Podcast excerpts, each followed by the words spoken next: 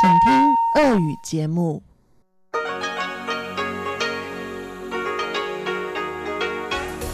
В эфире Международное радио Тайваня.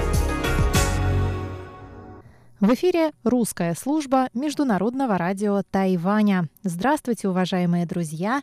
Я Мария Ли объявляю о начале программы передач из Китайской Республики. те, кто слушает нас на частоте 5900 кГц с 17 до 17.30 UTC, услышат получасовую программу, которая будет состоять из обзора новостей недели и рубрики «Всемирный Чайнатаун», которую ведет Владимир Вячеславович Малявин. А те, кто слушает нас на частоте 9590 кГц с 14 до 15 UTC, также смогут услышать музыкальную передачу «Наруан Тайвань», которую ведет ведет Игорь Кобылев, и повтор радиопутешествия с Чеченой Кулар. Дорогие друзья, хочу напомнить вам, что музыкальный розыгрыш на Международном радио Тайваня в самом разгаре. Пожалуйста, активнее принимайте в нем участие. Призы замечательные. Проголосуйте за любимый тайваньский хит и выиграйте приз. Дорогие друзья, Международное радио Тайваня приглашает слушателей и интернет-пользователей всего мира выбрать вашу любимую тайваньскую песню из пяти, получивших более 100 миллионов просмотров на YouTube. Сроки голосования с сегодняшнего дня по 30 сентября. Среди призов розыгрыша – принтер, водонепроницаемые камеры, беспроводные динамики. Те, кто поделится страницей конкурса в Фейсбуке, получат возможность выиграть дополнительные призы, среди которых USB-драйвы, складные стаканы и стикеры для заметок.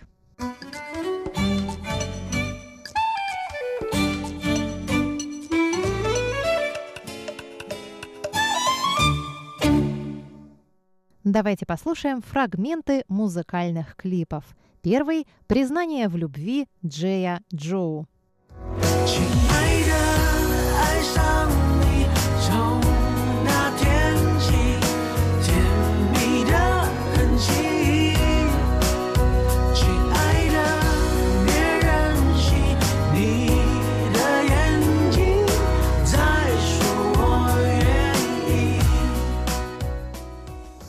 Второй фрагмент – песня «Маленькое счастье» исполняет Тхень Фу Джень. 原来你是我最想留住的幸运，原来我们和爱情曾经靠得那么近，那为我对抗世界的决定，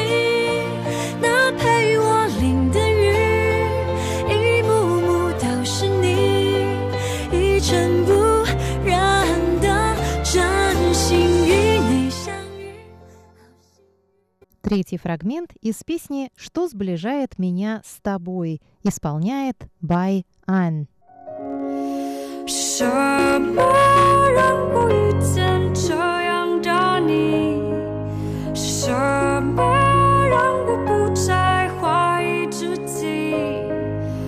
什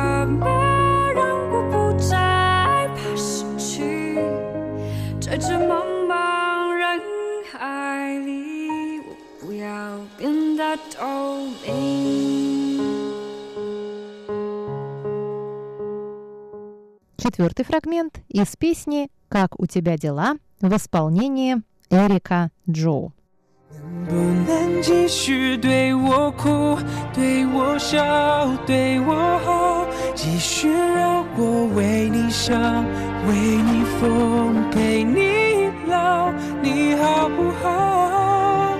好想知道，别急着把回忆都 丢掉。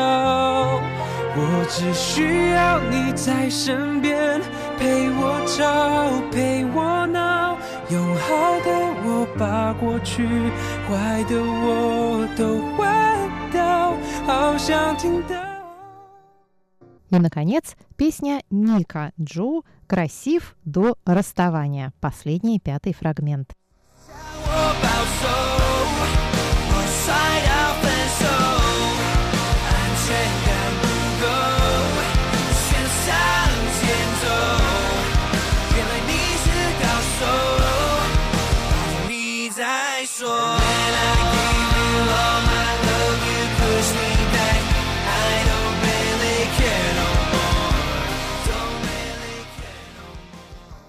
Дорогие друзья, страничка конкурса находится на нашем сайте, а также прикреплена вверху нашей страницы в социальной сети Facebook.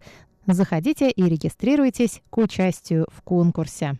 Адрес нашего сайта ru.rti.org.tw, а нашу страничку в Фейсбуке вы найдете, набрав «Русская служба Международного радио Тайваня».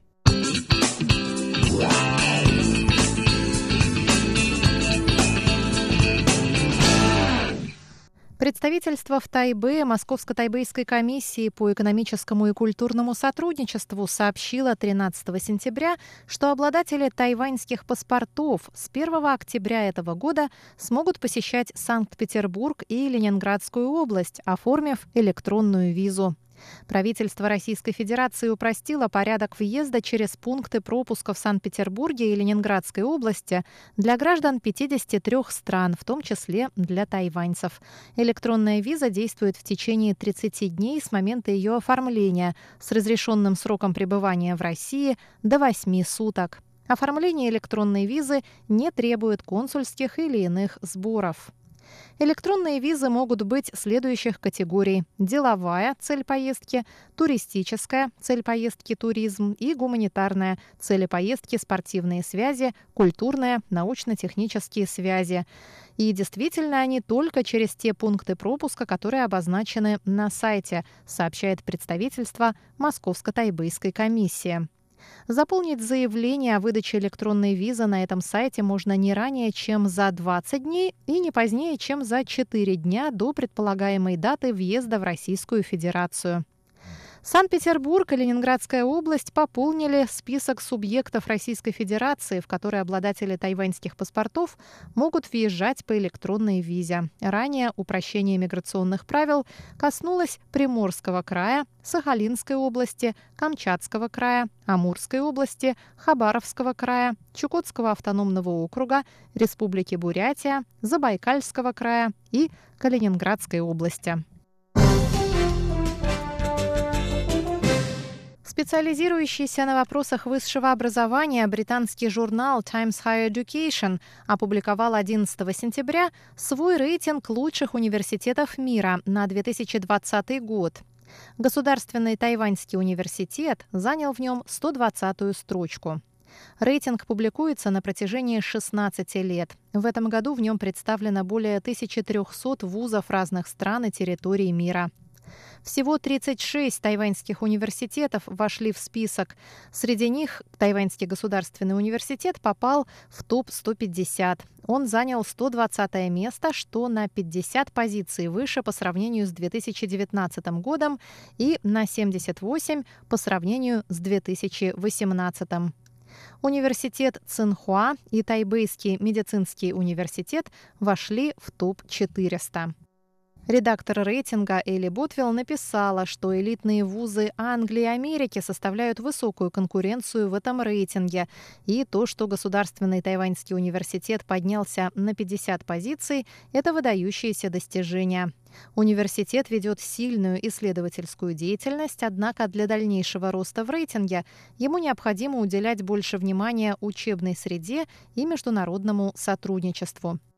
Между тем, Московский государственный университет имени Ломоносова занял 189 место в этом списке. Московский физико-технический институт и Высшая школа экономики вошли в топ-300 рейтинга. Президент Китайской республики Цай Янвэнь заявила 12 сентября, что отношения с Тайванем приносят пользу жителям Соломоновых островов. Она вновь прокомментировала ситуацию в свете последних слухов о возможном переключении дипломатического признания Соломоновыми островами с Тайваня на Пекин. В пользу этой версии развития событий говорит интервью с премьер-министром Соломоновых островов, недавно опубликованное газетой The Australian. В интервью он заявил, что отношения с Тайванем не приносят Соломоновым островам выгоды, и Пекин является наиболее подходящим партнером. Цай сказала, что, несмотря на трудности в двухсторонних отношениях, правительство продолжает работать над стабилизацией ситуации. Она добавила, что Тайвань реализовал различные проекты на Соломоновых островах, которые позволили изменить жизнь их жителей к лучшему. Президент выразила уверенность в том, что Соломоновы острова видят искренность и добрые намерения Тайваня. Министр иностранных дел Соломоновых островов Джеремайя Манеля покинул Тайвань 12 сентября после встречи с Цай Янвэнь. Замминистра иностранных дел Китайской республики Сюй Цидянь на следующей неделе отправится на Соломоновы острова, сообщила пресс-секретарь МИД Джоан Оу. Министерство обороны Китайской Республики опубликовало 11 сентября доклад о национальной обороне 2019 года. В докладе впервые был представлен подробный план береговой обороны острова в случае атаки со стороны Китая. Тайвань был вынужден адаптировать свои оборонные стратегии в ответ на наращивание военной мощи КНР в последние годы. В докладе приведена схема отражения атаки материка на случай его попытки военного вторжения на остров.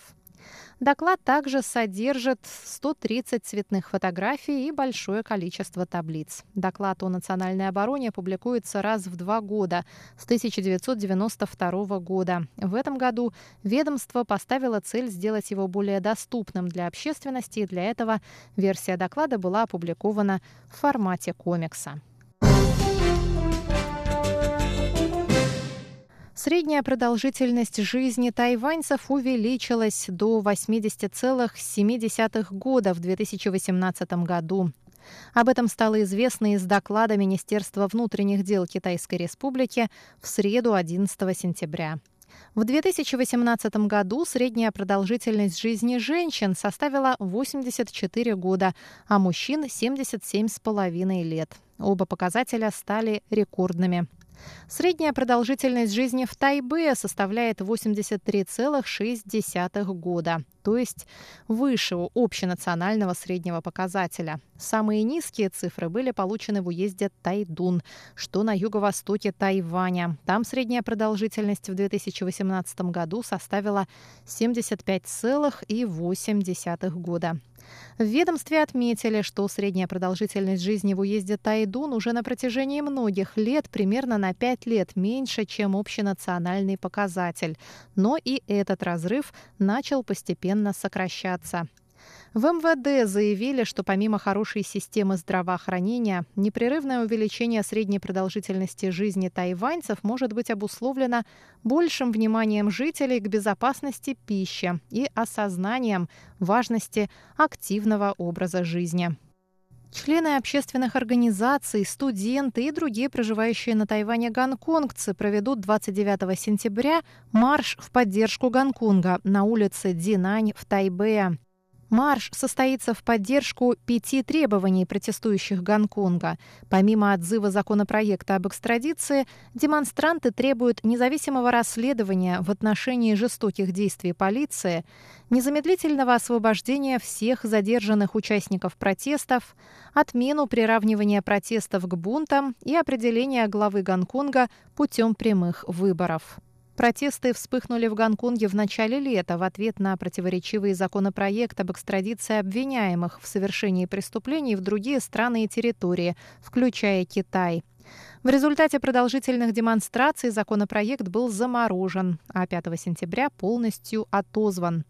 Тем не менее, жители Гонконга требуют исполнения всех своих требований. Представитель неправительственной организации Hong Kong Outlanders призвал всех гонконгцев и неравнодушных жителей Тайваня присоединиться к шествию. Уважаемые друзья, обзор новостей недели для вас подготовила и провела Мария Ли. Далее слушайте передачу Владимира Вячеславовича Малявина «Всемирный Чайна Таун». Оставайтесь с русской службой Международного радио Тайваня. В эфире Международное радио Тайваня.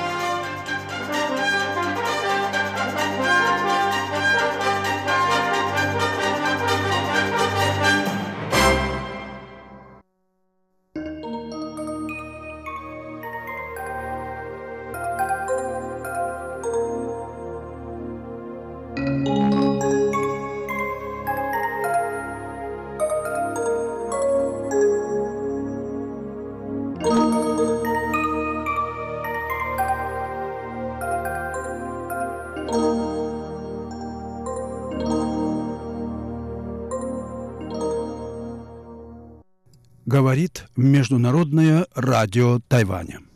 Здравствуйте, дорогие радиослушатели. В эфире передача «Всемирный Чайнатаун». У микрофона Владимир Малявин. Сегодня, дорогие друзья, я хочу начать небольшой цикл передач, посвященных одному очень интересному и, на мой взгляд, важному феномену духовной жизни э, Китая и сопредельных стран, важной части культурной традиции всего Дальнего Востока. Э, речь идет о том, что в научной литературе в наши дни чаще всего называют телесным знанием. По-английски body knowledge. Тема в известном смысле модная, но показательная. Вот э, изучение Востока привело нас к пониманию вот этой важнейшей особенности азиатской мысли, и вопрос состоит в том, что она означает и в историческом, и в культурном, и в политическом плане. Этот феномен объясняется, думаю я, не столько чарами восточной экзотики, сколько переменами в миросозерцании самого Запада. За ним стоят кризис индивидуализма и стремление выстроить новый образ мира вне оппозиций субъекта и объекта, идей и вещи – духа и материи, сознания и тела. Само по себе это очень плохо соотносится с классической западной мыслью. Телесное знание или сознание звучит как оксюмарон. Он такое живое, ходячее противоречие. Если тело, то какое же у него сознание? А если сознание, то, как говорил отец современной западной э, философии Рене Декарт, знаменитый французский философ, такое сознание в теле не нуждается и тело не имеет. Оно может вообще находиться вне мира и нигде не быть локализованным. Субъект у Декарта находится в такой космической ссылке, бесконечно э, бесконечном удалении от мира, и в этом своем далеке он имеет полную свободу переделывать мир по своей воле, что э, Запад эпохи модерна и постарался сделать с известными всем результатами, как положительными, или уж как оценивать их, но и явно отрицательными. Так вот, китайская мысль представляет благодатное поле для поисков этого самого телесного сознания она всегда твердо держалась презумпции органической целостности жизненного опыта. И в этом она сходится с философией западного постмодерна, который тоже исповедует, так сказать, антологию множественности и ей сопутствующую проблематику он разделяет. Ну, в сущности, это главная проблема информационной цивилизации. Опыт встречи и сотрудничества как условие творческого преображения личности. Вот понадобилось, ну я не знаю, век или два века для того, чтобы понять, что разделение мира на субъект и объект делает людей – некоммуникабельными. Они просто не могут между собой ни о чем говорить. Они могут, правда, обмениваться информацией. Но этот обмен по жизни не доставляет удовольствия ни одной из сторон. Но что является основой и условием абсолютной множественности? Ничто иное, как чистая актуальность существования, нечто необъективируемое и нелокализуемое, существующее здесь и сейчас. Именно актуальные переживания очерчивают горизонт телесного знания. Тело, и все нам это хорошо известно, обладает собственной интуицией и способно разумно действовать в отсутствии сознательного контроля и рефлексии. Пример, который любят приводить китайские авторы, но он также знаком и западной литературе, а именно глаз закрывается перед летящей в него соринкой, прежде чем сознание отдаст приказ закрыть его, так сказать. Стало быть, тело обладает этим локальным, хотя и безмолвным сознанием – это сознание равнозначно чувствительности. Именно оно используется мастерами ушу и составляет суть того загадочного гунфу мистического, о котором так много говорят сейчас на Западе.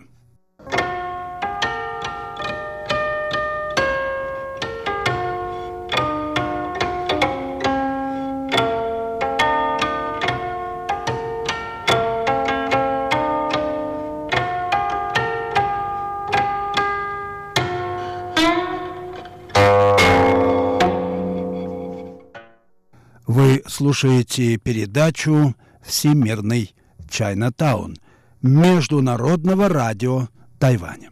Передачу ведет Владимир Мылявин. В сегодняшней передаче я начинаю разговор о феномене телесного знания или телесного сознания – очень важной и, в общем, популярной теме в современной литературе. И именно это телесное сознание, как я уже сказал, составляет суть того, что в Китае называют гунфу. Это загадочная способность достигать без усилия и Эм, ну, двигаться быстрее, находясь в покое, если так можно выразиться. Вот э, в, так, в традиции, например, Тайзи Чуань, это самое телесное знание проявляется очень наглядно и, собственно, является основой практики. А именно, речь идет о способности чувствовать или сознавать исток силы в противнике. Ну, например, при контакте в, в упражнении, которое именуется туй-шоу обычно, это, не, это неправильное, в общем, название, но неважно, так называемые толкающие руки, а именно мастер Тайди Чуань обладает способностью чувствовать или прозревать силу оппонента или противника до того, как она проявится в физическом виде, в физической форме, и закупоривать как бы эту силу, то есть направлять ее назад в самого этого соперника, а, поворачивать ее назад. В результате чего соперник остается ни с чем. Он не может нанести удар при отсутствии какой-либо внешней агрессии, да и вообще и внутренней даже. Потому что главное э, правило внутренних школ УШУ выражено в, в изречении «его и мое одно». Поэтому э, мастер чувствует силу в противнике как свою. Два тела составляют на самом деле одно тело. Итак, жизнь обладает имманентным ей знанием, но это знание действует только ситуативно, в состоянии как бы внутренней близости – интимности миру. И, между прочим, вот э, одна из важнейших, но неизвестных или почти неизвестных на Западе формул китайской мудрости как раз гласит «будь близок к людям». Диньжэн. Это очень важное правило. Восприми каждого человека как ближнего, почувствуя его, так сказать, нутром. Речь не идет об интимных отношениях, ну так популярных, так сказать, тоже в современной культуре. Э, интимные отношения эксплуатируются, конечно, современным капитализмом, современной жизнью, которая э, форсирует вот наше «я» индивидуальное, основывается на этом, навлекает на него всевозможные искушения, но это профанированная форма вот этой духовной близости, которая не является также интеллектуальной какой-то там близостью в мыслях.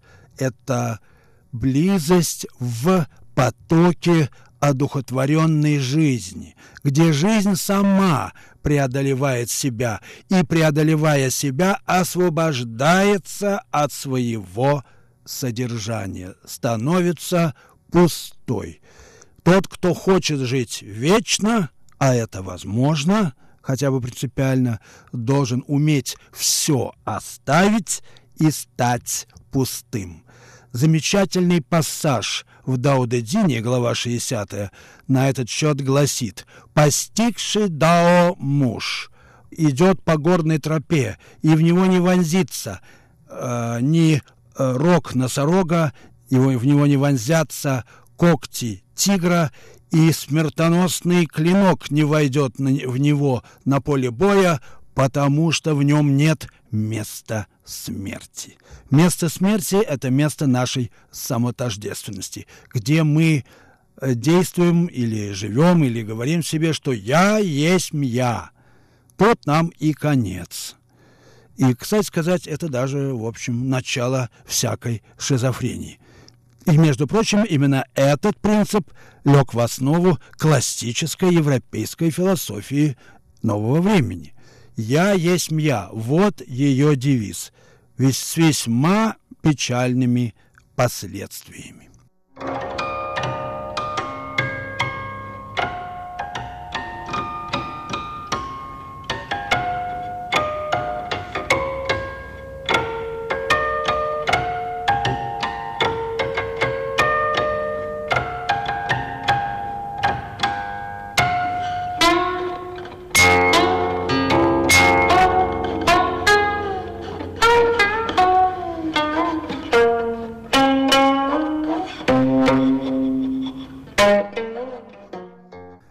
Слушаете Международное радио Тайваня.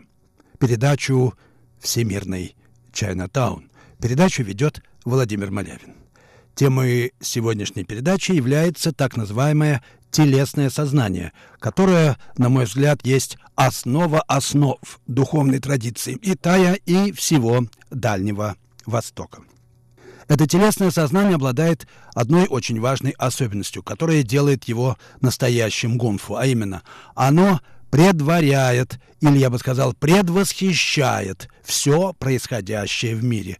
Тот, кто живет этим телесным сознанием, чуть-чуть, на полшага, так сказать, на полмгновения опережает все, что происходит в мире. Вот так мастер внутренних школ УШУ останавливает и поворачивает назад еще не проявившуюся силу противника. Он работает, так сказать, в подполье, в темной комнате, где он умеет ловить черную кошку. Или, как говорит Лао Цзы, мудрый развязывает все узлы, прежде чем они завяжутся. Умеете так? Если умеете, значит, вы мудрец, и вы всегда внесете в мир гармонию, спокойствие и порядок. Вот простой ответ, в чем состоит секрет китайской мудрости. Американский специалист по китайской философии, прекрасный ученый У Гуан Мин – автор самого подробного исследования телесного мышления в китайской традиции, отмечает, что актуальность, в которой действует это самое телесное знание, есть всегда одновременно актуализируемое, актуализирующееся. В нем есть и действительный, и страдательный залог измерения в каждой ситуации – «Никто не может быть сразу в двух местах», — говорит Угуанмин. «Но все имеют равную возможность быть в том или другом месте. То есть в той ситуации, когда вот-вот сейчас будет. А ведь именно эта ситуация э, очаровывает и привлекает и вообще завораживает нас в кино и вообще в жизни. Ну, сейчас будет. Как там э, у Льва Толстого в «Войне и мире» утро в день Бородинской битвы. Вот оно, началось, или точнее сказать, начинается. Страшно и весело. Вот этот момент и есть момент пробуждения, он же момент действия телесного сознания, когда мы имеем равную возможность быть всем. Мы воистину свободны. Это как и у Пушкина, ведь не обязательно это э, мгновение предваряет реально все прочее. Как у него там сказано, когда он описывает творческое вдохновение, его стихотворение заканчивается, оно, оказывается, остается незаконченным, но заканчивается строкой «Плывем, куда же нам плыть?» Вот это состояние экстатической, можно сказать, безумной свободы, которая составляет подлинную реальность человеческого существования. Все прочее, я бы сказал, говоря народным языком, это семечки. Вот эта междубытность, которая современно протобытность, исключает прямое именование предметов. Что же мы можем в нем в этом состоянии назвать, когда еще ничего нет? Оно требует говорить иносказательно и в ироническом модусе, потому что в этом состоянии не только ничего нет, но все есть своя противоположность.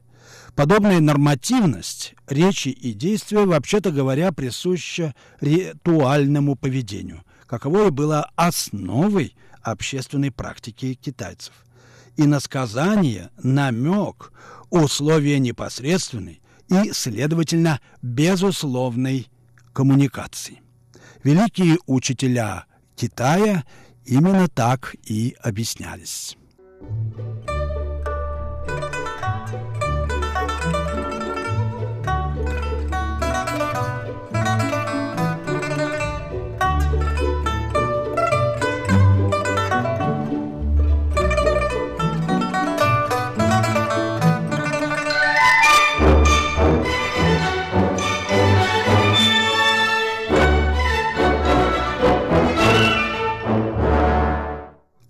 Слушаете передачу «Всемирный Чайнатаун» Международного радио Тайваня.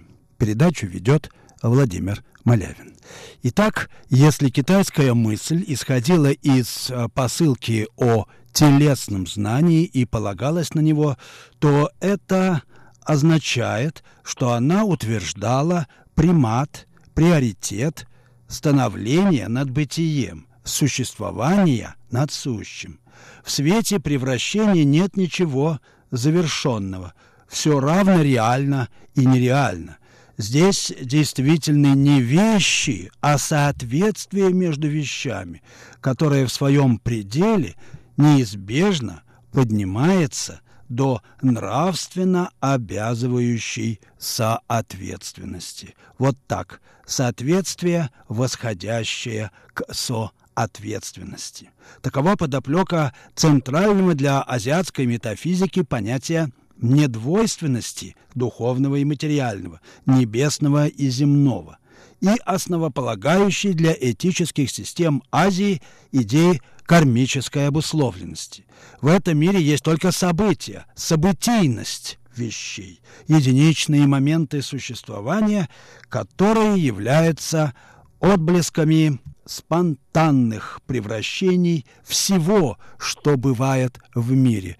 Вот даосы называли вот это самое, все, что бывает, великой массой, да, куай, мироздание. Вот такие простые посылки китайской мысли, за которыми стоят далеко не ординарные последствия. Они определили все лицо китайской цивилизации – и все важнейшие особенности ее политической культуры, ее искусства и так далее. Вот куда надо смотреть для того, чтобы понять единство и цельность китайской духовной традиции китайской культуры. Ну, об этом разговор я продолжу в следующей передаче. А пока настало время прощаться с вами, дорогие друзья. Вы слушали передачу «Всемирный Чайна Таун». Всего вам доброго. До следующих встреч в эфире.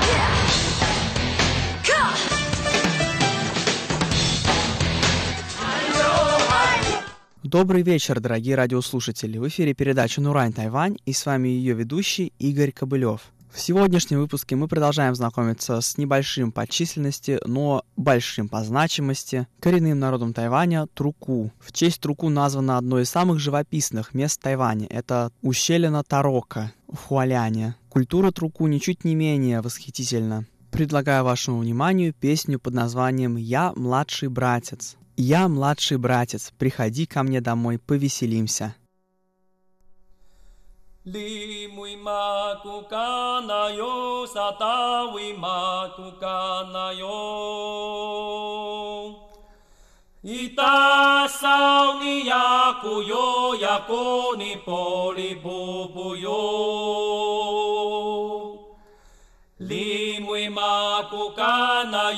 呀哥萨么个巴老哟咿呀多会阿拉摩巴罗 Iyak ko ay 马古卡那哟萨达维马古卡那哟赶 ayo？Asal 古哟，雅古 kuyo, ya 林木伊玛库卡那哟雅古萨姆克巴啦哟，伊呀多会啊朗莫巴罗达比格拉松哟 Следующая песня поется дуэтом парнем и девушкой. Называется она «Взаимные похвалы». Парень хвалит девушку, а девушка парня. Yo yo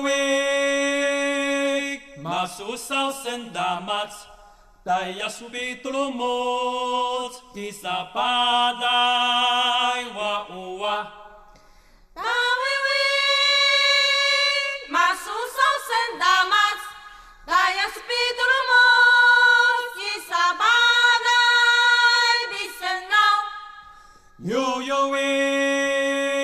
masu sao sendamat Daya subi tulumot Kisa padai wa uwa Yo yo we masu sao sendamat Daya subi tulumot Kisa padai wa uwa Традиционно среди труку практиковались устроенные родителями браки. Следующая песня называется «Родители пошли устраивать брак». Kana kupu Wa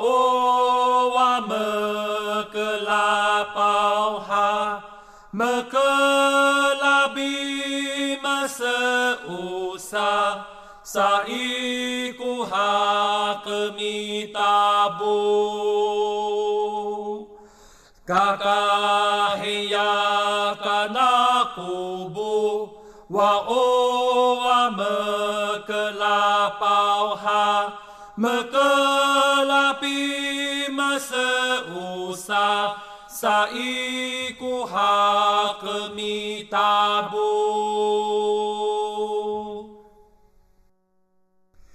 Imma imma rodana aji lodos hok. Ima imma l'otana, aji l'otusho, aji aji l'otuswa, aji l'otuswa, aji aji l'otuswa, aji l'otuswa. Ima ima l'otana, aji l'otusho, ima l'otana.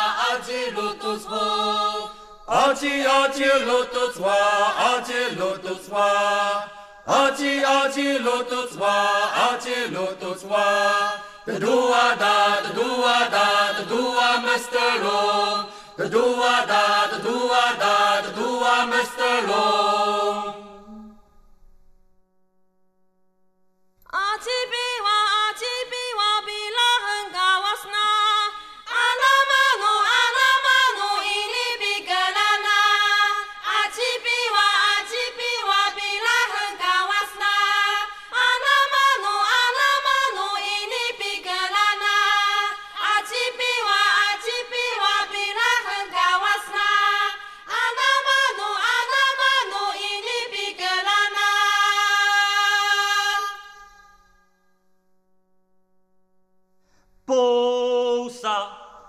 菩萨在故哟，我目罗姆巴布伊，我目卢凯巴布伊，我目波姆罗多，提萨玛多哦，可尼哟。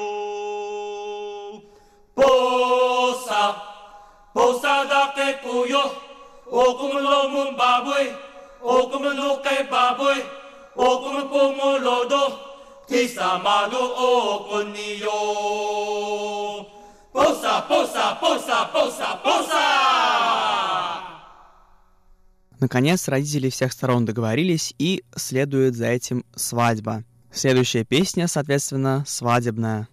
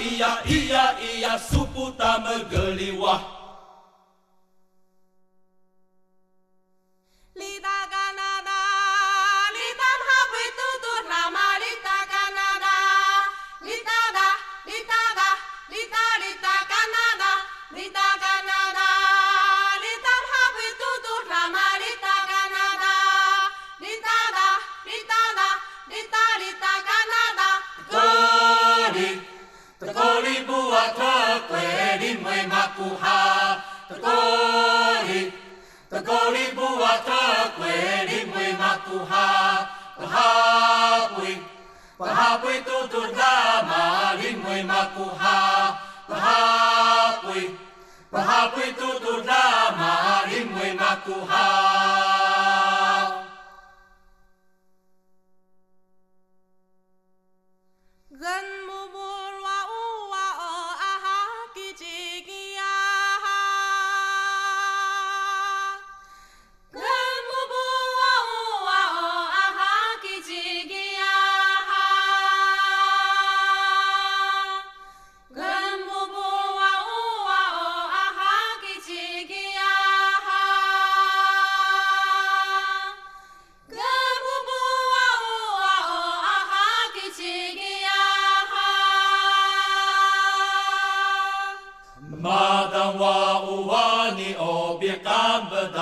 kiskiya Hamada wa wani o biqam da kiskiya Hamada wa wani o biqam da kiskiya Hamada wa wani o biqam da kiskiya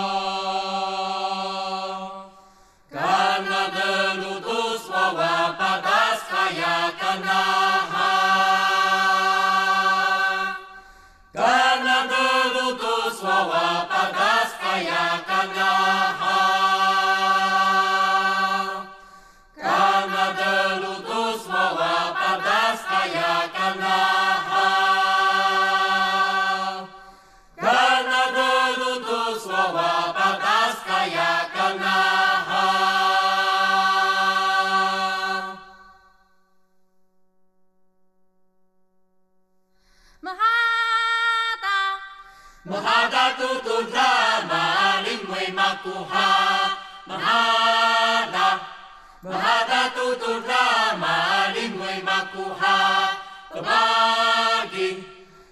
Pabagi tutula maling mo'y makuha.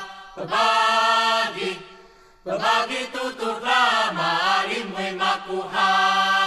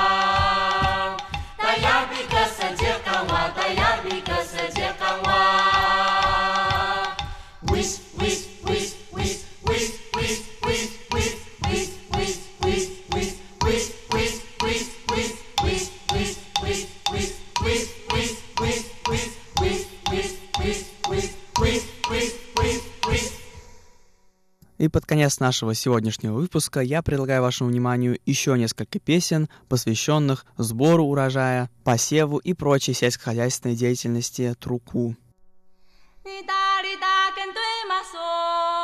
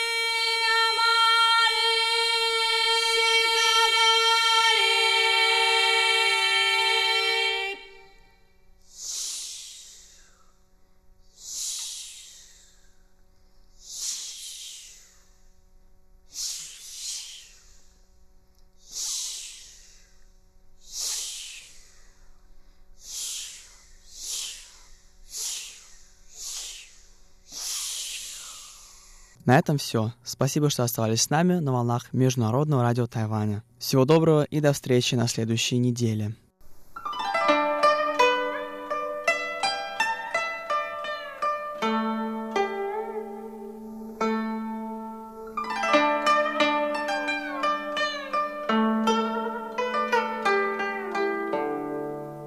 Здравствуйте, дорогие друзья! В эфире еженедельная передача «Радио путешествие по Тайваню в студию микрофона Чечена Кулар. На прошлой неделе я представила вам свой новый проект «Тайвань архитектурный».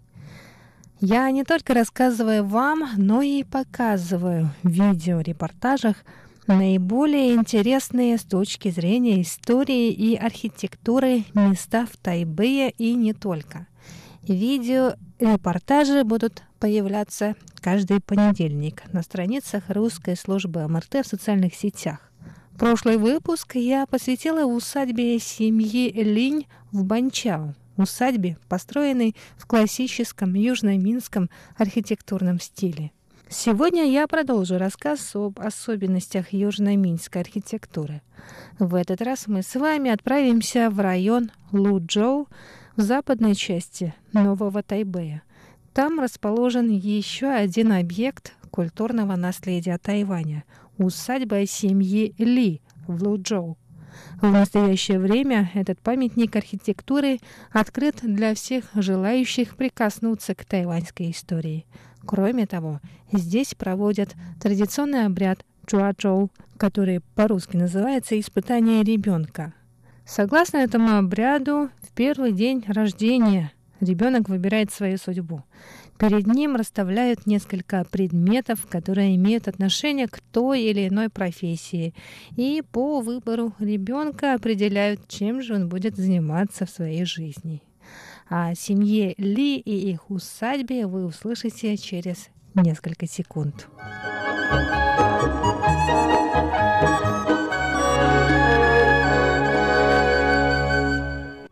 Родоначальник тайваньской семьи Ли, Ли Джен И, прибыл на остров в 11-летнем возрасте из местечка Лу Ситан в провинции Фудзянь.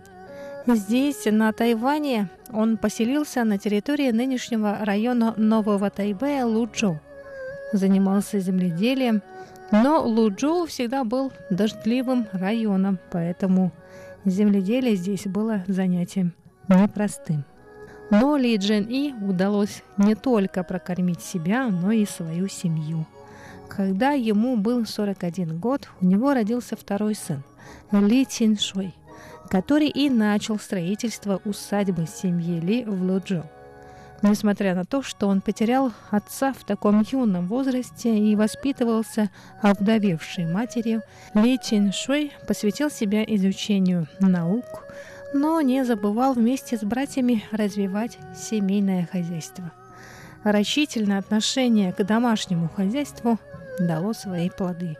Семья Ли из земледельцев превратилась в землевладельцев, стремительно расширяя свои земельные угодья. Простое детство, в течение которого Ли Тиньшую приходилось возделывать поля собственными руками, отразилось и на стиле, в котором построено их семейное жилище. В отличие от усадьбы семьи Линь в Банчао, зажиточной семьи торговцев, усадьба семьи Ли отличается своим скромным декором и практичностью. В этой усадьбе 9 больших залов Тинь и 60 жилых комнат Хо. По словам Янь Сю Фэн, супруги генерала Ли Юбана, одного из выдающихся членов этой семьи, о котором я расскажу чуть позже, в былые времена в этой усадьбе могли проживать более 200 человек одновременно. Сейчас число потомков родоначальника семьи Ли Ли Чиншуя превысило тысячу человек. Некоторые из них жили в усадьбе вплоть до того момента, когда она в 1985 году получила статус памятника архитектуры и была передана государству.